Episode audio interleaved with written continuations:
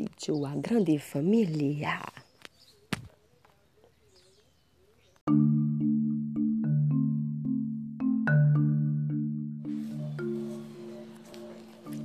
As estrelas nos olhos dos meninos. Naquele tempo, a noite era completamente escura. Nenhuma estrela brilhava no firmamento. Não havia estrelas. Na aldeia indígena, fogueiras eram acesas, logo que escurecia, e as famílias se reuniam em torno delas para se esquentar do frio da noite, comer e conversar. As mulheres assavam pedaços de pirarucus e tucunarés pescados no dia e cozinhavam nas cinzas ovos de tartaruga que recolhiam dos ninhos na areia das margens dos rios. Os homens falavam da guerra e contavam vantagem. No entorno da aldeia era a escuridão e o mistério. O que vinha de lá era o pio da coruja, o miado da onça, o canto do jurutaí. Numa noite, quando foram preparar as comidas, as mulheres descobriram que os ovos de tartaruga que tinham colhido haviam desaparecido. Noutra noite, a história se repetiu. Os ovos tinham sido roubados. Hum, algumas noites depois, o roubo aconteceu de novo. E as mulheres resolveram tirar a limpo esses sumiços estranhos. Escondidas atrás de uns arbustos, elas observavam os meninos roubarem os ovos e saírem sorrateiramente para o mato. Foram no encalço deles e viram quando se enfiaram na floresta e numa clareira prepararam o fogo para assar os ovos roubados. Eles queriam comê-los sem ter que dividir com os outros. As mulheres começaram a gritar e os meninos surpreendidos correram. As mulheres correram atrás, proferiam ameaças e prometiam castigos severos. Para escapar das punições, os meninos pediram ao beija-flor que amarrasse um cipó no céu. O beija-flor atendeu ao pedido e eles começaram a subir. Já estavam bem no alto quando as mulheres chegaram ao local da fuga para o firmamento.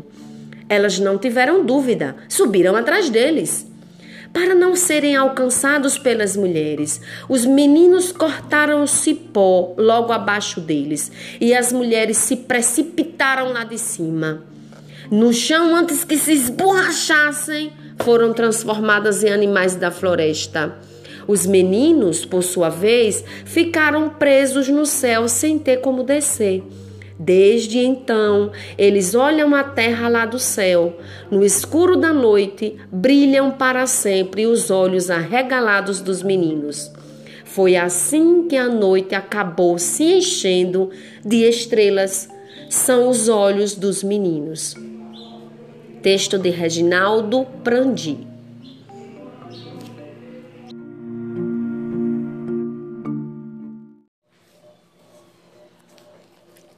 As estrelas nos olhos dos meninos. Naquele tempo, a noite era completamente escura. Nenhuma estrela brilhava no firmamento. Não havia estrelas. Na aldeia indígena, fogueiras eram acesas, logo que escurecia, e as famílias se reuniam em torno delas para se esquentar do frio da noite, comer e conversar. As mulheres assavam pedaços de pirarucus e tucunarés pescados no dia e cozinhavam nas cinzas ovos de tartaruga que recolhiam dos ninhos na areia das margens dos rios. Os homens falavam da guerra e contavam vantagem. No entorno da aldeia era a escuridão e o mistério. O que vinha de lá era o pio da coruja, o miado da onça, o canto do jurutaí. Numa noite, quando foram preparar as comidas, as mulheres descobriram que os ovos de tartaruga que tinham colhido haviam desaparecido. Noutra noite, a história se repetiu. Os ovos tinham sido roubados. Hum, algumas noites depois, o roubo aconteceu de novo. E as mulheres resolveram tirar a limpo esses sumiços estranhos. Escondidas atrás de um, uns arbustos, elas observavam os meninos roubarem os ovos e saírem sorrateiramente para o mato. Foram no encalço deles e viram quando se enfiaram na floresta. E numa clareira prepararam o fogo para assar os ovos roubados. Eles queriam comê-los sem ter que dividir com os outros. As mulheres começaram a gritar e os meninos surpreendidos correram. As mulheres correram atrás, proferiam ameaças e prometiam castigos severos. Para escapar das punições, os meninos pediram ao beija-flor que amarrasse um cipó no céu. O beija-flor atendeu ao pedido e eles começaram a subir. Já estavam bem no alto quando as mulheres chegaram ao local da fuga para o firmamento. Elas não tiveram dúvida, subiram atrás deles para não serem alcançados pelas mulheres. Os meninos cortaram o cipó logo abaixo deles e as mulheres se precipitaram lá de cima. No chão, antes que se esborrachassem, foram transformadas em animais da floresta. Os meninos, por sua vez, ficaram presos no céu sem ter como descer. Desde então, eles olham a terra lá do céu. No escuro da noite, brilham para sempre os olhos arregalados dos meninos. Foi assim que a noite acabou se enchendo de estrelas. São os olhos dos meninos. Texto de Reginaldo Prandi.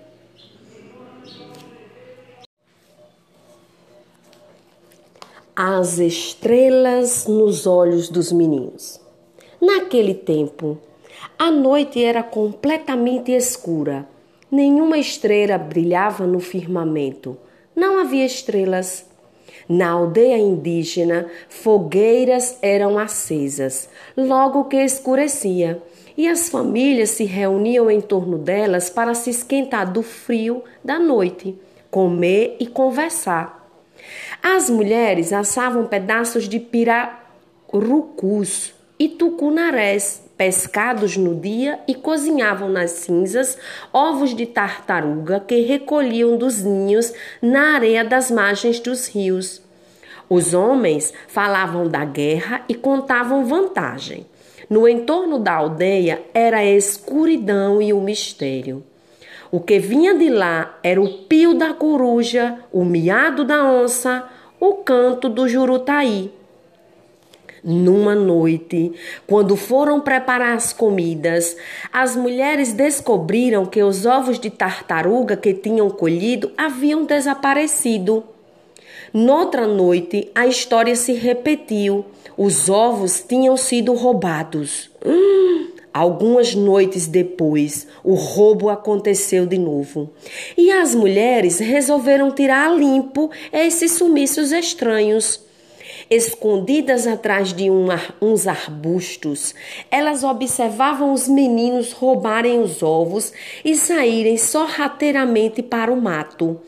Foram no encalço deles e viram quando se enfiaram na floresta e numa clareira prepararam o fogo para assar os ovos roubados. Eles queriam comê-los sem ter que dividir com os outros. As mulheres começaram a gritar e os meninos surpreendidos correram. As mulheres correram atrás, proferiam ameaças e prometiam castigos severos. Para escapar das punições, os meninos pediram ao beija-flor que amarrasse um cipó no céu. O beija-flor atendeu ao pedido e eles começaram a subir. Já estavam bem no alto quando as mulheres chegaram ao local da fuga para o firmamento. Elas não tiveram dúvida, subiram atrás deles para não serem alcançados pelas mulheres. Os meninos cortaram o cipó logo abaixo deles e as mulheres se precipitaram lá de cima. no chão antes que se esborrachassem, foram transformadas em animais da floresta. Os meninos, por sua vez, ficaram presos no céu sem ter como descer.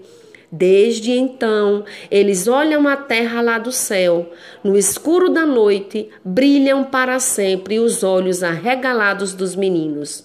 Foi assim que a noite acabou se enchendo de estrelas. São os olhos dos meninos.